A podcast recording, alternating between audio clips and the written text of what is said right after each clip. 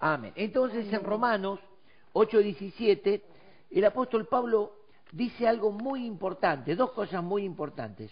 Habla de hijos y de herederos, pero habla también de estar en un estado juntamente con Cristo, ¿no? Dice, y si hijos, también herederos.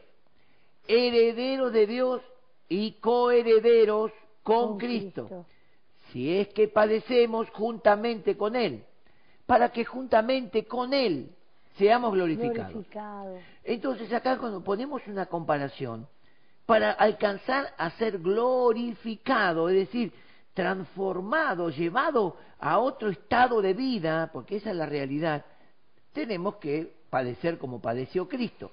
Ahora, juntamente con Él, dice, para que si padecemos juntamente con Él, ¿cómo padeció Cristo? Y ahora lo vamos a ver. Cristo no solamente padeció en la cruz, eso fue la ah. última parte mm. de su padecimiento. Prácticamente la vida de Jesús fue una vida de padecimiento. Cuando Él toma el ministerio, enseguida el Espíritu Santo lo llena y lo lleva al desierto y ahí comienza lo que nosotros llamamos tentación. Oh. Que para muchos dice, ¿por qué Dios lo permite? Dios se lo permitió a Adán, Adán fracasó.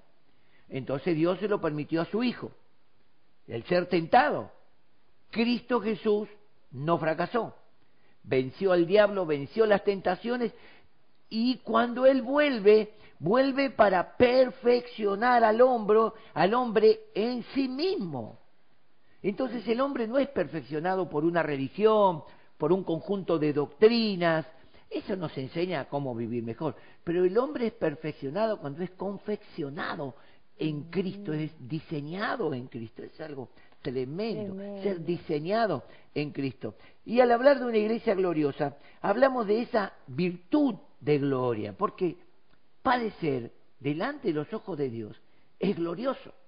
Nosotros vemos que cuando Esteban estaba siendo apedreado, se abrieron los cielos y él vio a Jesús a la diestra de Dios. Fíjese, y no es que, eh, pobre Esteban, y él dice, Señor, no tomes en cuenta su pecado, veo a Jesús a la diestra del Padre. Entonces, padecer por Cristo nos da visiones, nos hace ver la gloria de Dios, nos hace realmente ser representantes. Qué lindo es ser representantes de Cristo, representantes de Dios en la tierra. Es decir, el representante de, Cristo es el Espíritu Santo, pero el Espíritu Santo no está en el aire.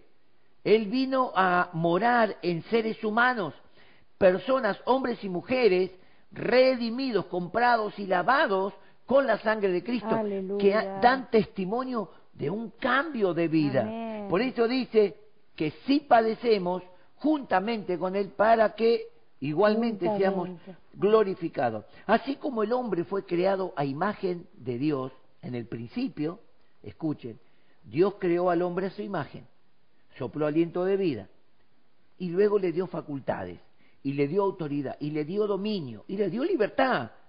Por eso, entre, en todo eso que Adán tenía, él no supo vivir en libertad. Él miró lo prohibido. Dios le dijo, de este árbol, de la ciencia del bien y del mal, no comas el día en que comas vas a morir porque entras en desobediencia. Entonces hoy la iglesia, hombres y mujeres, la iglesia eh, fue y está siendo diseñada a imagen de Cristo. No somos diseñados a imagen de un hombre ni de una institución, no somos diseñados en una figura o en un montón de, de modelos humanos, somos diseñados en un solo modelo, que es Cristo.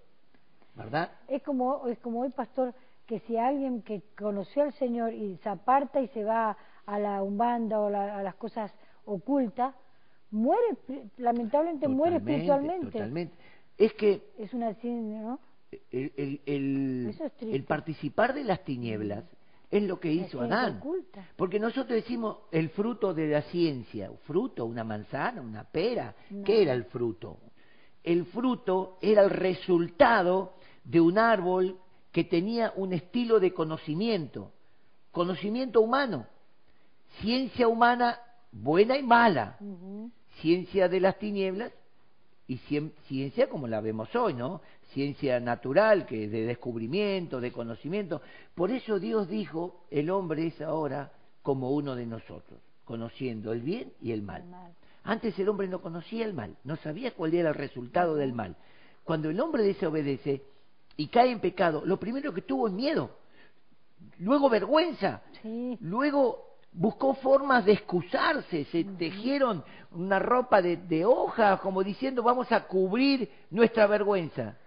Qué tremendo. Tremendo. Cuando el hombre se aparta de Dios, empieza a buscar excusas. Decime una cosa, vos que me estás escuchando, cuando vos te apartás del Señor, te pones medio loquito y te vas de la iglesia y no querés congregar, empiezas a poner excusas. Ah, la culpa la tiene el pastor o un líder. O la culpa que te sacan la guita con la ofrenda y el diezmo. O la culpa la tiene alguien. Alguien, es verdad. Adán dijo, ah, la mujer que me diste. ¿Quién tiene la culpa de que vos vuelvas al pecado y como un chanchito revolcarte en el barro? ¿Quién tiene la culpa? Es tan personal. La mujer le dijo, ah, la serpiente. Y la serpiente porcita dijo, no tengo a quién tirarle la culpa. Y bueno, se quedó con la culpa. Desde ese momento la serpiente es culpable, que fue culpable siempre. Pero en 2 de Corintios 3, 18 dice que al vernos en la palabra de Dios, por medio del Espíritu Santo, por medio de la dirección de Dios, somos transformados a la misma imagen. Miren, no es imagen visible, imagen de cara, no, no. Imagen como Dios nos dio imagen y semejanza. Imagen nos dio facultad, nos dio diseños, nos dio inteligencia, nos dio hermosura, ¿verdad? El ser humano es lo más hermoso que Dios creó y, es la corona de la creación prácticamente. Entonces cuando uno comienza a mirar a Cristo, comienza a ser diseñado en Cristo, comienza a encontrar, se empieza a traspasar la belleza de Cristo. Hoy está, ayer, perdón, estaba leyendo acerca de Moisés, porque vamos a hablar algo lindo de Moisés, que la segunda vez que Moisés tiene que estar en, el monte con Dios, 40 días y 40 noches, y él tuvo que escribir, la primera vez le escribió Dios con el dedo la ley en tablas. Después le dijo, ahora Moisés vas a recortar las tablas de piedra y las vas a escribir vos. Pero según los comentaristas dicen que el hecho de escribir la ley, la gloria de Dios, se pegó al rostro de Moisés. Y cuando Moisés bajaba del monte con las tablas de la ley, el pueblo se asustó porque toda su piel, todo su cuerpo, su rostro resplandecía su piel resplandecía porque se le impregnó la gloria de Dios. Qué tremendo. Segunda de Corintios 3, 18 dice que la gloria de Cristo se va impregnando, no es que vamos a salir brillantes, pero la gloria de Cristo se va impregnando, el brillo de Dios empieza a, a apagar todas las tinieblas en el corazón, en la mente, los malos pensamientos, todo esto que hay en el mundo, porque el mundo está en tinieblas. Pero si el mundo viene a Cristo, y la luz de Cristo, la gloria de Cristo, comienza a resplandecer en ellos, la luz de las tinieblas, de la mentira, de la maldad, comienza a disiparse. Por eso dice acá que la iglesia está siendo diseñada. Es decir, el plano es Cristo. El diseño perfecto terminado es Cristo. La iglesia está siendo confeccionada en Cristo, está siendo trabajada, Dios está trabajando con tu vida, varón, mujer. No sos vos el que trata de ser como Cristo, es Dios que está luchando contra nuestra terquedad, contra nuestro capricho, nuestro pecado, nuestro que me parece. Y Dios está trabajando tratando de diseñar a Cristo en nosotros. Qué laburo que se agarró Dios, por favor pero a Él le agrada trabajar con la iglesia. Cuando la iglesia se equivoca, Dios sonríe. No dice, eh, viejo, ¿hasta cuándo? No, no, eso lo dice el pastor, lo debe decir el apóstol, un poquito cansado. Pero Dios sonríe porque Dios está trabajando. Y Dios sabe que está trabajando con un material bastante falente. Mm. Como dice el Dios a Jeremías, ¿no? Que en la casa del alfarero le iba a enseñar y el alfarero estaba trabajando sobre el barro y estaba dándole diseño a un vaso y de repente ¡tac! se le rompió en las manos, se le deshizo. ¿Qué hizo el alfarero? Juntó la misma masa, la volvió a procesar, a limpiar, purificar, a moldear, a sacarle el aire, todo, y de repente con la misma masa hace otro vaso, conforme a él le parece. Entonces la iglesia está siendo diseñada por Dios. Dios está trabajando en tu vida. Es precioso saber. Y a veces no, no es precioso saber que muchas veces Dios permite una enfermedad para sacarnos una terquedad, una dureza de corazón, para que aprendamos a mirarnos que somos débiles, que no somos tan tan y que sepamos perdonar y pedir perdón. Y a veces necesitamos una aflicción, un padecimiento para ennoblecernos, ¿verdad? Ahora dice acá que la iglesia tiene, por más que es una iglesia compuesta por seres naturales, mortales, débiles, está siendo investida de algo sobrenatural, que es la vida de Cristo. La vida de Cristo se va formando, la vida de Cristo se va formando. Como, como el coro dice que dice, como en un espejo la gloria del Señor transformado soy. Y entonces uno va siendo transformado a la gloria de Cristo, al resplandor, al diseño, al brillo, al amor de Cristo. Gracias. Quiero hablar de una iglesia gloriosa porque fue diseñada para padecer con Cristo. Y no, no por esa palabra padecimiento es padecer. Ahora, el padecimiento a la iglesia la perfecciona a la iglesia, no al creyente rezongón. Porque dentro de la iglesia o en la, congregación, en la reunión donde estamos todos juntos, amuchados, allí hay un montón de personas. Hay personas que pertenecen a la iglesia de Cristo, que no se van de Cristo, que no se van de la iglesia, pase lo que pase mueren pero permanecen en Cristo. Y están los otros, los rezongones, los que vinieron por algún favor, los que quieren, los que quieren figurar. Entonces cuando viene un padecimiento, eh, ¿dónde está Dios? ¿Dónde está el amor? Pastor, me, me, vino a la mira, ahora me vino a la memoria mi, mis abuelitos, que ah. las cosas que yo siempre te contaba, las cosas que ellos vivieron en la chacra, de cuando lo que padecieron, injusticia, no sabían el idioma, les, casi le sacan todas las pertenencias, eh, unos padecimientos tremendos, pero nunca volvieron atrás. Al contrario, mi abuelita dice que miraba, miraba para arriba donde venía el socorro de ella y clamaba al Señor y las cosas cambiaban al otro día y cambiaban al otro día. Es que el padecimiento no es un castigo, es una escuela. Ah, ¿Vieron? Escuela. no me acuerdo quién es el que canta, ahora me van a decir quién. Al taller del maestro vengo. ¿Quién es? ¿Eh? Alex Campo. Dice, allí, con ah. martillo en mano y mucho fuego. te meten la, eh, cuando te pones rojo, rojo, blanco. ¿Se acuerdan cuando hablé, cuando hablé acerca del candelabro?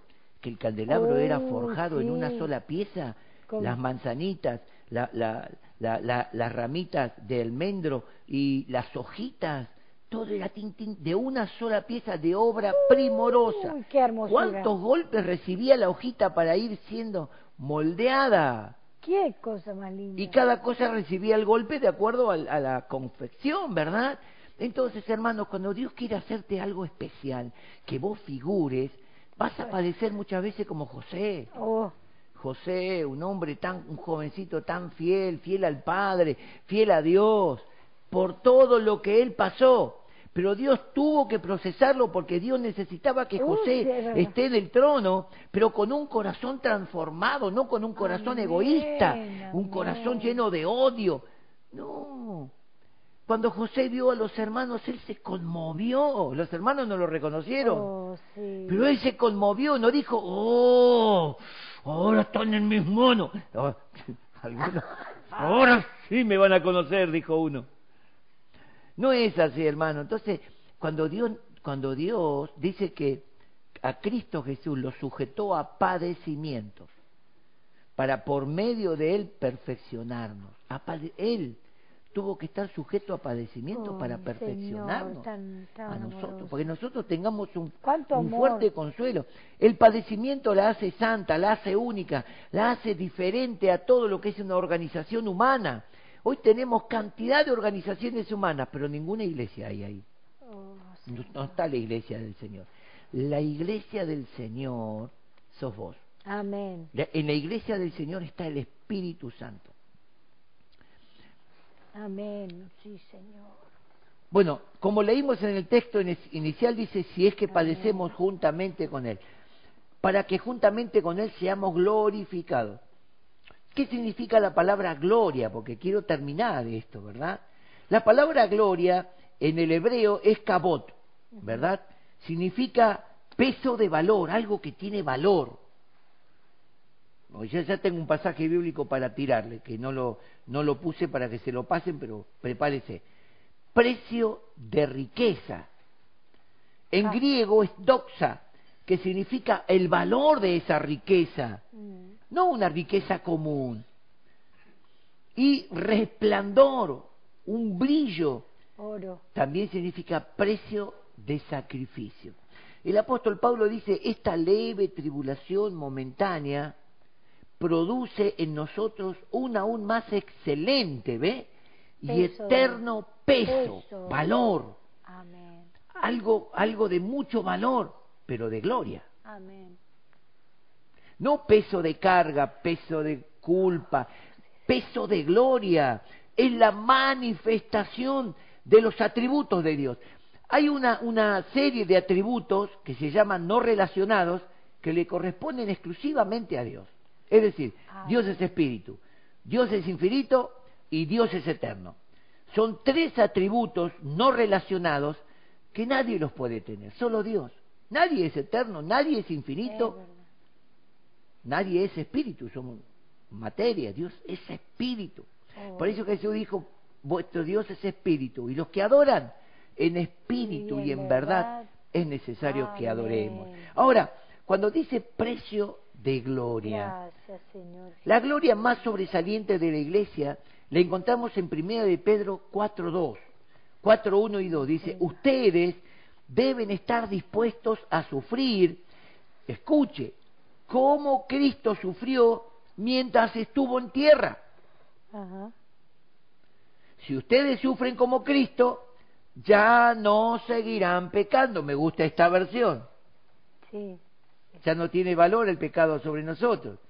Si ustedes sufren con Cristo, ya no seguirán pecando. Esto demostrará que han dejado de seguir sus malos deseos y que dedicarán el resto de su vida a hacer lo que Dios quiere. Eso es gloria, hermano. Para Dios, gloria es que le obedezcamos. Gracias, Jesús. Dios es glorificado cuando le obedecemos, no cuando le cantamos, cuando le ofrendamos lindo. Nosotros podemos ofrendarle y ofrendarle con, o porque estamos obligados. Y bueno, porque así es la constitución del ministerio. y si no ofrendá, viste. Y si no diezmá, el pastor te sigue. E- Eso no sirve. Ah, sí. Dios no recibe gloria de eso. Dice que Dios ama, es decir, Dios se regocija con el que da con alegría. Amén. Porque Dios, cuando entregó a su Hijo en la cruz, no lo dio con tristeza, con bronca, bueno, anda a morir por estos degenerados. No, Él lo dio con amor. Él planificó nuestra salvación antes de crearnos. Ya había un plan perfecto así en la eternidad, donde Jesús, el Verbo eterno, dijo, yo tomaré el lugar de ellos, Padre, y yo te glorificaré.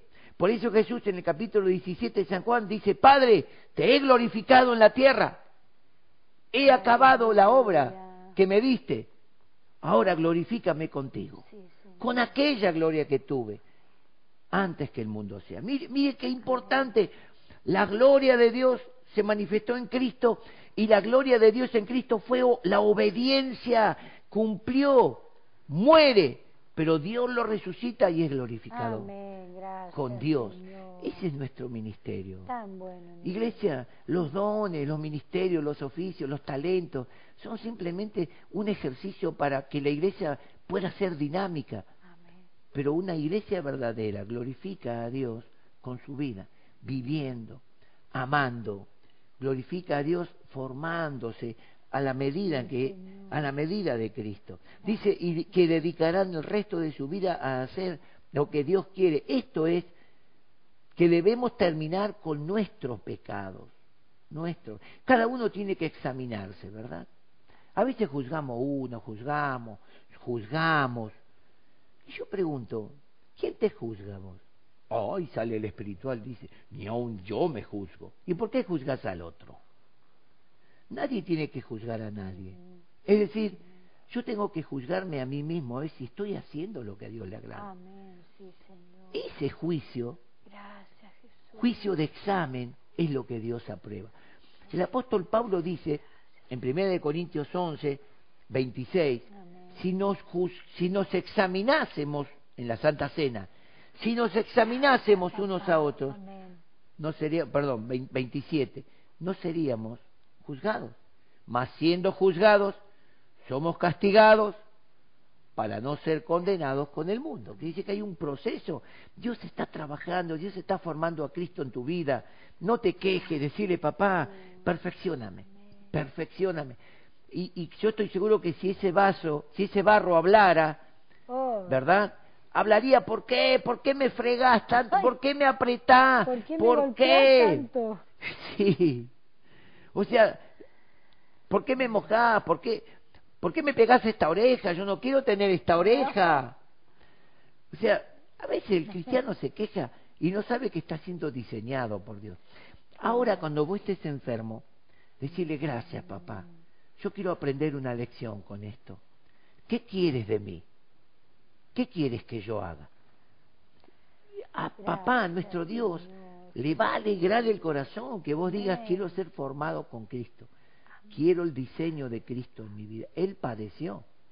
Juntamente nosotros tenemos que padecer. Ahora, en primera de Pedro, ¿verdad? Capítulo 4, versos 16 y 17, dice, si alguno sufre por ser cristiano, no debe sentir vergüenza, sino darle gracias a Dios porque es cristiano. Qué clarito. Me gusta esta Qué versión. clarito. Dice. Ha llegado ya el momento de que Dios juzgue a todos y de que empiece por juzgar a su propio pueblo. Y si empieza por nosotros y nos hace sufrir y padecer, imagínese lo que le espera a los que no obedecen la palabra de Dios. Oh, Entonces, qué tremendo eso. yo, yo cuando medito esta palabra digo, Dios es tan, eh, es tan omnisciente que Dios conoce lo más íntimo que hay en mí. Y a veces a través del padecimiento, del sufrimiento, es como que se rompe el vaso, ver- ¿verdad? Y yo dejo, dejo fluir y dejo escapar una bronca, algo que, me, que por años, Mm. y algo que, que a Dios no le agrada, ¿verdad? Entonces yo me humillo, me quebranto, pido perdón y ahí Dios comienza la res- a restaurar, Restauración, la restauración. Se vuelve- agarra el vaso ese y lo vuelve a... Ahora, vaso Dios de honra, ¿verdad? de, a- de alma. honra. Mm. Dios, cuando pone su juicio o su, su ejercicio de aprobación, de formación sobre la iglesia, la iglesia no tiene que quejarse. Oh, El mundo se queja. El mundo se queja por todo. Entonces cuando Dios permite, y yo quiero hablar de algo, un evangelista me escribió un mensaje acerca de todo esto que está pasando. Pastores que mueren con el COVID, otros que quedan internados y tantas cosas, ¿verdad? Entonces uno se pregunta, ¿por qué? ¿Por qué será? ¿Por qué Dios lo permitió? ¿Será que Dios tiene poder para todo y el COVID no lo puede? Porque a veces alguno pensará, ¿por qué Dios Eh, pero no hay, puede? hay ese pensamiento, ¿eh? Y ese evangelista no. me dijo, mira, Dani, me dice, eh, cuando nosotros miramos el Antiguo Testamento, los reyes empezaron a hacer lo que ellos querían. El pueblo de Dios, después del gran, la gran obra que Dios hizo a través de Elías, confirmando con fuego, y el pueblo gritó, Jehová es Dios. Cuando Elías vuelve al pueblo, los vio en los altares Oh. ba- de baalistas, adorando a Baal, a Astarot, a Refán. Y chao, dijo Elías, con esto. Entonces Dios, ¿qué hizo? Dios Cha, los castigó, Cha, cha. Dios los castigó. Algunos murieron. Él me dijo, otros fueron, fueron traspasados a espada, otros fueron llevados esclavos, Oh. otros quedaron en la tierra. Entonces me dijo, Dani, yo creo que Dios está perfeccionando a la iglesia pero no de la forma en que nosotros queremos que nos perfeccione, porque nosotros queremos que nos perfeccione así, Señor, dame un buen trabajo y un buen auto, y no quiero enfermarme de nada, unas buenas vacaciones, si es posible 40 días, eh, una buena casa, buena casa, y un sueldito de 80, 90, 100 mil pesos. ¡Perfeccioname, aleluya! Así cualquiera. Y a muchos que Dios los bendijo, se fueron de la iglesia porque no tenían tiempo para Dios, porque ahora tenían que utilizar la bendición. Entonces, como Dios conoce todas las cosas, Dios nos perfecciona a su manera. ¿Por qué? Algunos dicen, eh, pero si Dios va a castigar a la iglesia, cuando dice, ve, que Dios primero empieza castigándonos a nosotros. ¿Por qué? Porque Dios quiere sacar de nosotros todo el pecado del mundo. Mm. Porque si Dios nos acepta a nosotros y con todo el pecado que hay en el mundo, ¿cómo va a juzgar al mundo? ¿De qué lo va a juzgar? Entonces Dios tiene que, a través del azote, tiene que sacudir el polvo de pecado, la ignorancia, la terquedad, para que la iglesia sea santa. Entonces la iglesia sirve como modelo para el mundo. Pastores en pecado, mentirosos, eh, arrogantes, soberbios, que corren detrás del dinero, porque hay de todo en la viña del Señor. Y también hay uvas. hay de todo, ¿no? Hay bichos también, pero también hay uvas hay mucha gente, hay mucha gente de más en el pueblo de Dios. Y, a mí a veces me hace pensar que como hizo Dios con Gedeón, estos 32 mil mm, no te van a servir. Decirle que el que se quiere ir, que se vaya a la casa. 20 mil se fueron al hilo, ahí ¡bom! desaparecieron 20 mil. Y Dios miró y dijo, 13 mil, todavía son muchos, dijo, todavía son muchos. Mm. Llévalos a tomar agua al arroyo. Y todo aquel que tome así como, como lame el perro así, vigilante, ese ponlo aparte, ese te va a servir. 300 claro, estaba como vigilante. Imagínense Gedeón cuando miró 300 mm. contra un ejército que venía como oh. cubriendo la tierra. Él miró y dijo, Señor, 300. Él dijo, con estos 300 ganarás. Porque además el pueblo no se va a llevar la gloria. El pueblo no va a decir yo con mi fuerza, con mi habilidad, sino que el pueblo, por ser poco, va a confiar en Dios y me va a dar la gloria. Porque Dios quiere que le demos toda la gloria a Él. Claro, no comparte con nadie. El mundo le gusta la gloria, que lo glorifiquen, que lo exalten, que lo bendigan, que el mundo quiere lo que le corresponde a Dios. La iglesia le da la gloria, la exaltación, la fama, la grandeza a Dios porque reconoce que la iglesia está siendo diseñada en Cristo. Primera de Pedro 5, 10 y 11 dice, pero después que ustedes hayan sufrido un poco de tiempo, Dios hará que todo vuelva a estar bien y que ustedes nunca dejen de confiar en Él. Les dará fuerzas para que no se desanimen y hará que siempre estén seguros de lo que creen. Recuerden que Dios nos ha elegido por medio de Jesucristo para que formemos parte de su maravilloso reino. A Él sea la gloria. Dios nos ha elegido en Cristo, en Cristo. Dios no va a hacer lo que yo quiero. Yo quiero, Señor, yo quiero. Y Dios dice, no. En Cristo vos vas a hacer lo que es necesario que seas en Cristo. Y algunos son parte de la cabeza, otros son parte de los brazos, las manos, otros son parte del, tronco, otros son parte de las piernas, otros son órganos, pero todos tenemos que funcionar en Cristo y Dios a cada uno nos va a formar de acuerdo como Él necesita que funcionemos.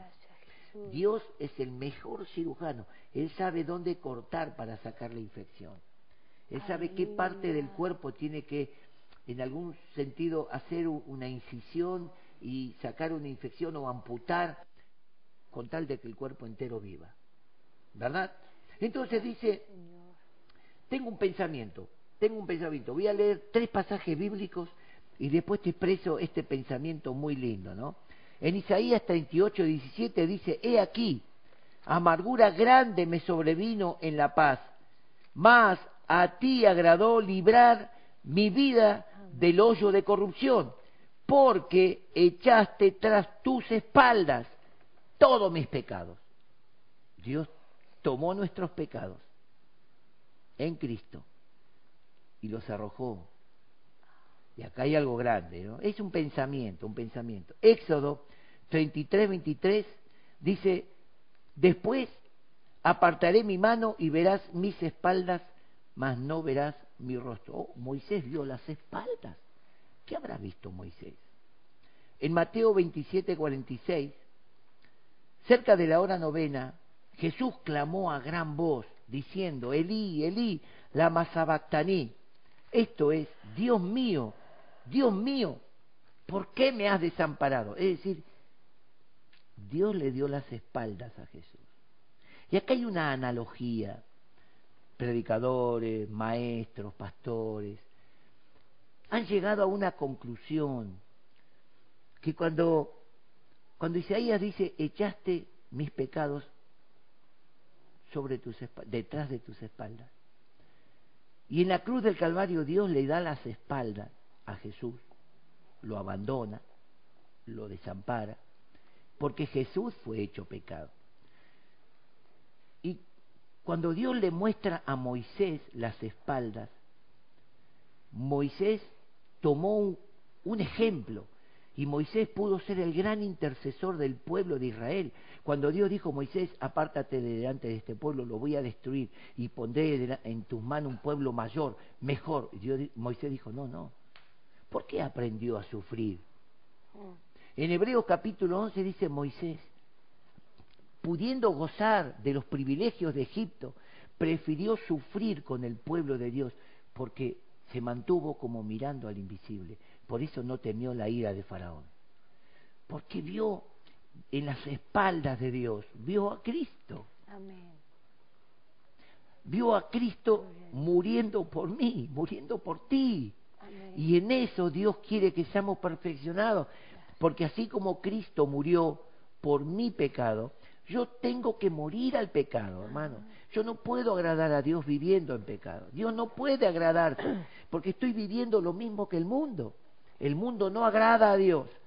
Jesucristo dijo, Padre, te doy gracias porque siempre me oyes, porque en todo te agrado. Entonces, ¿queremos que Dios nos escuche? ¿Queremos orar y que Dios responda? Y hay que agradarle, hermano. Gracias, Dios. Hay que agradarle. A Dios no, hacer un milagro para Dios es esto, pero muchas veces no lo puede hacer porque no se agrada de nosotros. Nos mira con amor, nos mira con compasión, pero no puede agradarse. Y otra cosa, cuando la Biblia dice en Hebreos 11:6, sin fe es imposible agradar a Dios. La fe viene por el oír la palabra y obedecerla. Entonces, si yo no tengo fe, no obedezco la palabra, la palabra de Dios no hace obra en mi vida, y no puedo agradar a Dios. La fe en la palabra no funciona. A mí no me funciona. Dios no puede agradarse. Por eso Dios no puede hacer el milagro. Por eso Santiago que dice, pedí mal, por eso no recibí. Pedí no para la gloria de Dios, para gastar en vuestros deleites. Entonces, qué importante es poder tener una visión. Yo le digo al Señor, Señor, bueno que hay una canción que dice hoy, o cantamos, Muéstrame tu gloria, muéstranos tu gloria, ¿no? Algo así dice. Muéstranos tu gloria, dice, puede ser en estudio, corríjame, ¿sí? Sí, muéstranos. Si Dios quiere mostrarte su gloria, ya te la está mostrando en la cruz. Aleluya. Porque la gloria de Dios es Cristo, escuche, escuche. La gloria de Dios es Cristo muriendo a nuestro favor. Entonces, ¿cómo puedo glorificar yo a Dios? Muriendo al pecado, muriendo para agradar a Dios, muriendo para que Él sea exaltado. Es tan sencillo, pero cuesta, ¿no? Sí. Cuesta ¿por qué? Porque, como digo, estamos muy aferrados a la tierra, muy aferrados a nuestras cosas, muy aferrados. Muchas veces, pastor, no, no, se quiere pagar el precio, lamentablemente. Ahora, ¿qué significa gloria? ¿Qué dijimos que significa gloria? Los escucho, hermano. ¿Qué significa gloria? Peso, valor, valor de riqueza, eso es gloria. Un más excelente y eterno valor de gloria.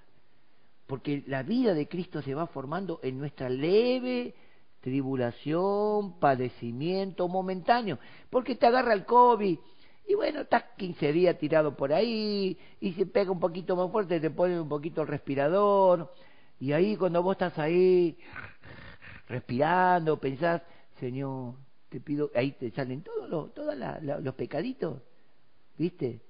Es como el caracol cuando de, de, de mar lo tirás en agua para que se purifique y saque toda la arena, para después comértelo. Llega un momento donde Dios permite, y este, este evangelista me dice, Dios permite el COVID sobre la iglesia. A pesar de que el COVID no fue un diseño de Dios, sino que lo diseñó el hombre para mal, pero Dios permite que ese mal nos afecte, porque cuando el hombre sufre, se acerca a Dios. la mayoría, la otra vez estamos escuchando un mensaje de Maldonado. Perdón, pastor, qué triste que tenemos que ir a Dios. Es que Maldonado dijo, ¿Por qué Dios, Maldonado también lo dijo, ¿por qué Dios permite esto? Porque la iglesia no aprendió. Él, hablando de sí, Maldonado dijo, yo estuve casi dos años instruyéndolos, instruyéndoles en la palabra. Hoy tienen que tomar examen, hoy tienen que rendir ese examen. Si usted escuchó y no recibió, el problema es suyo, no es de Dios, porque Dios ya enseñó y habló, y Él dijo muchas veces, he repetido los mensajes guiado por Dios para que la gente pueda entender lo que Dios está diciendo. Hoy está tomando examen. Tremendo. Es como cuando llega el, que está en la universidad o, estudiando y le dicen, bueno, la semana que viene tenemos un pequeño examen, un repaso de lo que aprendieron. ¿Por qué? ¿Por qué te agarras miedo? Dios dice, te voy a tomar un examen con el COVID. Ah, Dice, el COVID lo vas a probar. Porque si vos estás firme y agradás a Dios por la fe, decís, por la llaga de Jesucristo estoy sano, desapareció el COVID. Pero si vos estás medio mal, pega el COVID. Y pega. Hay pastores que les pegó fuerte. Ahora, escuche esto. Quiero ir terminando. Segunda de Pedro, capítulo 1, versículo 3 y 4 dice que todas las cosas que pertenecen a la vida y a la piedad nos han sido dadas por su divino poder. Mediante el conocimiento, Dios conocía y sabía por qué le entregaba al hombre, dice, fuimos llamados por su gloria y excelencia. No cualquier, tu llamado es un llamado de gloria, Fuiste llamado a la vida eterna, fuiste llamado a componer el cuerpo de Cristo que es glorioso, que es santo, que es para el cielo. Fuiste llamado a ser parte de la iglesia eterna de Cristo, no de un movimiento religioso de acá de la tierra. Hay un montón de esa baratela por ahí, pero vos fuiste llamado por precio, fuiste comprado por precio, fuiste llamado porque Dios depositó un valor eternidad en tu corazón. No lo pierdas. Dice, por medio de las cuales nos ha dado preciosas y grandísimas promesas, para que por ellas, escucha, llegaseis a ser participantes de su naturaleza divina, habiendo huido de la corrupción que hay en el mundo a causa de la concupiscencia. Dios dice, yo te llamé con gloria y excelencia, disparad del mundo, huir, huir ¿Qué significa huir? Escaparse, salir corriendo, no mirar atrás. ¿Verdad? Como José cuando lo agarró la esposa de Potifar y lo, tomó de las túnicas, lo agarró de la ropa, el tipo dejó las ropas ahí. Bueno, una señal que le sirvió a ella para acusarlo falsamente. Pero él disparó, dejó las ropas ahí, pero salvó su testimonio. Cuando lo llevaron a la cárcel, dice, y Jehová se fue a la, lo metieron preso a Dios, en serio, acá se asombran los, los hermanos en el estudio, los músicos. A Dios también lo metieron preso, porque dice, y Jehová estaba con José en la cárcel. Pobre Dios, no hizo nada y lo metieron en la cárcel. No, por más que te metan en la cárcel, que te metan donde te metan, si vos agradás a Dios, Dios va a estar con vos. Eso es lo lindo. Cuando pases por el fuego, la llama no arderá en ti. Si pasas por las aguas, no te ahogarás. Amén. Entonces quiere decir que la prueba, el padecimiento, no estamos solos. Dios está con nosotros, perfeccionándonos. Termino que qué importante es ser participante en la vida y en el vivir de Jesús. Diario. Participante en la vida de Jesús, es decir, en el estilo de vida y en la fidelidad, porque Cristo fue fiel todos los días. No fue fiel un momento, fiel hasta obtener un milagro. Hay gente fiel que se consagra y viene a la iglesia y se mete grupo de oración, hasta que obtiene el milagro y después no lo ven ni dibujado. Es verdad. Entonces, vivir la vida de Cristo y vivir como Cristo vivió. Primera de Juan 4:17. Termino con esto. Dice, como Él es, así somos nosotros en este mundo. ¿Cómo es? ¿Cómo es Cristo? Así somos nosotros en este mundo. Entonces, iglesia, nosotros somos una iglesia gloriosa. Como dice en Efesios hablando del matrimonio, que Cristo sufrió por la iglesia, padeció por ella, a fin de presentársela a sí mismo como una iglesia gloriosa, que no tuviese ni mancha, ni arruga, que ya lo hemos visto, ni cosa semejante, sino que fuese santa y sin mancha. Dios quiere seguir trabajando con tu vida, pero Dios nos está llamando a que nosotros nos, nos vayamos formando con Cristo y en Cristo. Es decir, Cristo fue tentado en todo, pero sin pecado. En toda semejanza humana, Él fue tentado, en todo su, toda su vida y ministerio. Y Él agradó a Dios. Qué importante que nosotros sepamos que cuando somos tentados, tenemos que agradar a Dios. La tentación agrada a la carne, la tentación infla la carne, la tentación estimula la naturaleza pecaminosa, la prueba no le gusta a la carne, la prueba le gusta al espíritu. Porque cuando el hombre está en prueba, clama en el espíritu, se acerca al espíritu. Cuando el hombre está siendo probado en distintas dificultades, se acerca a Dios. Cuando el hombre es tentado, se escapa de Dios. Y vos sabés, ahí vos vas a distinguir si lo que estás padeciendo es una tentación que te aleja de Dios, avergonzado, te escapas de Dios como para que, como diciendo que Dios no se entere lo que estoy pensando hacer, pero cuando es prueba, te ennoblece, te lleva a Dios, te hace caer de rodillas, humillarte, te hace reconocer que Él está sobre ti y no que tú estás sobre Dios, que su palabra empieza a hacerse necesaria, es como el maná, cada día, cada día, y que necesitamos tomar del Espíritu que sale de la roca, el agua de la roca, la roca es Cristo y el agua es el Espíritu que vivifica nuestras vidas. Somos una iglesia gloriosa en los padecimientos de Cristo.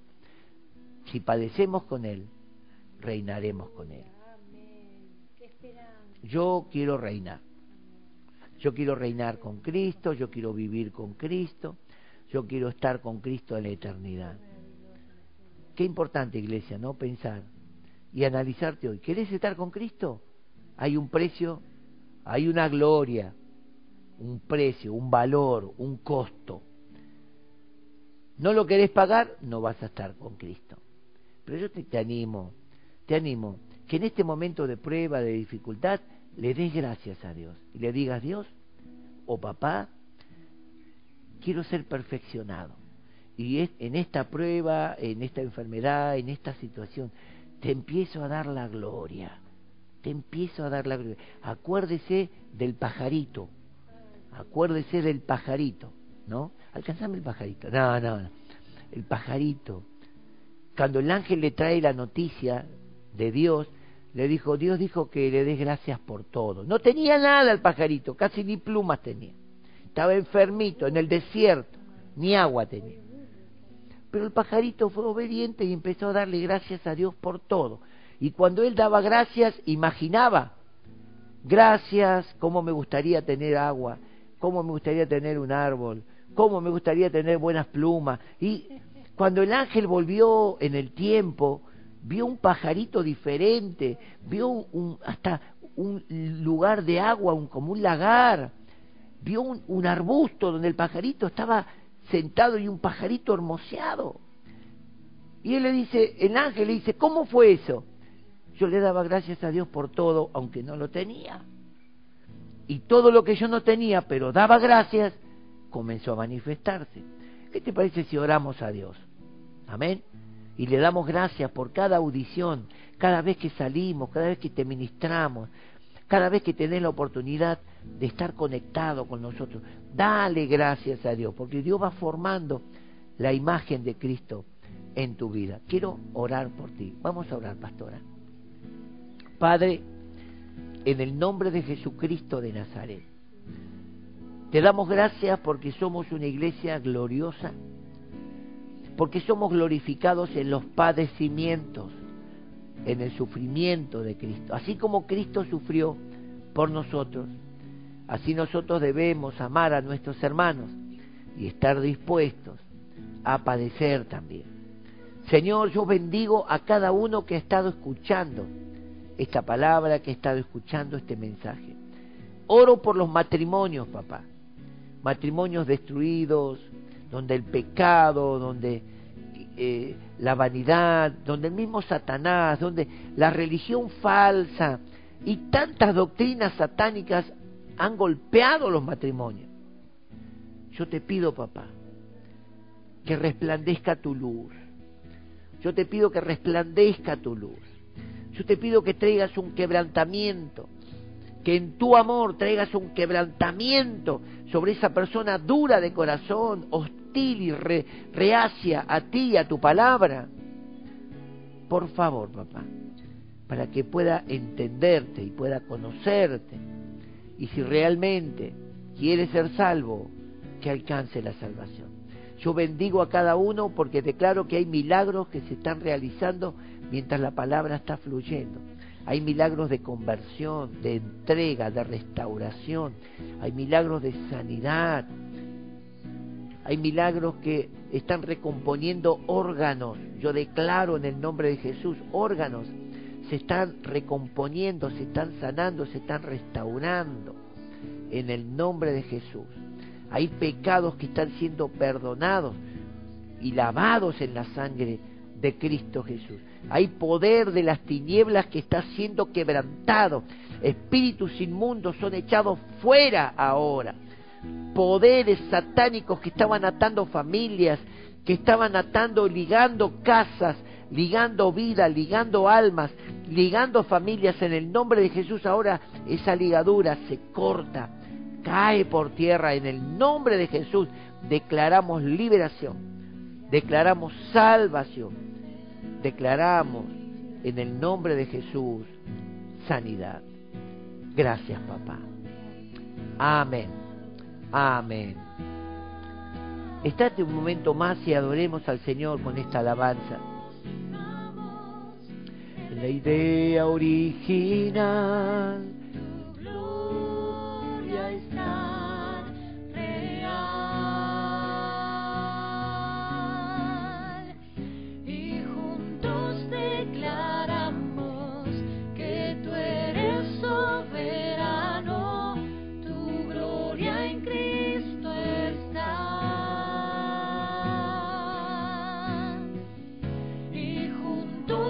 Declaramos que tú eres verano, tu gloria en Cristo está.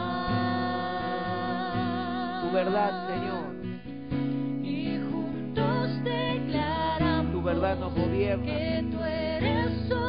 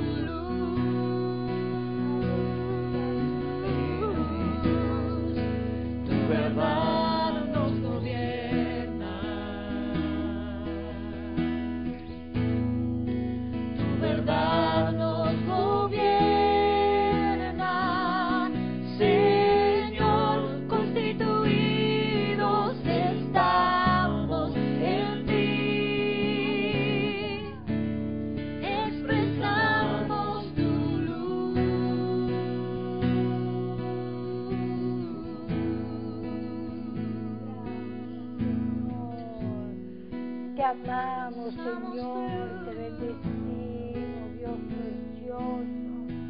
Gracias por tu palabra, Señor. Amén. Te honramos, te amamos. Te damos gracias, Señor. te damos gracias. Bendecimos cada familia de tu pueblo, Señor. Oramos por los niños, Señor, por los adolescentes, por los matrimonios de Sí, tu pueblo, Señor. Declaramos vida abundante. Amén. Señor, declaramos bendición espiritual, Señor, Sí, en cada corazón que te busca. Papá, allí en su intimidad contigo, Cada Señor. vida. Tú estés, Señor, escuchando sus oraciones, papá. Señor. Señor Jesús, tú eres nuestro Dios maravilloso, poderoso, Aleluya. nuestro Jehová hermoso que provee todo lo que nosotros, tus hijos, necesitamos. Amén. Señor, si hay algún enfermo en este momento, Señor, allí donde están, declaramos salud.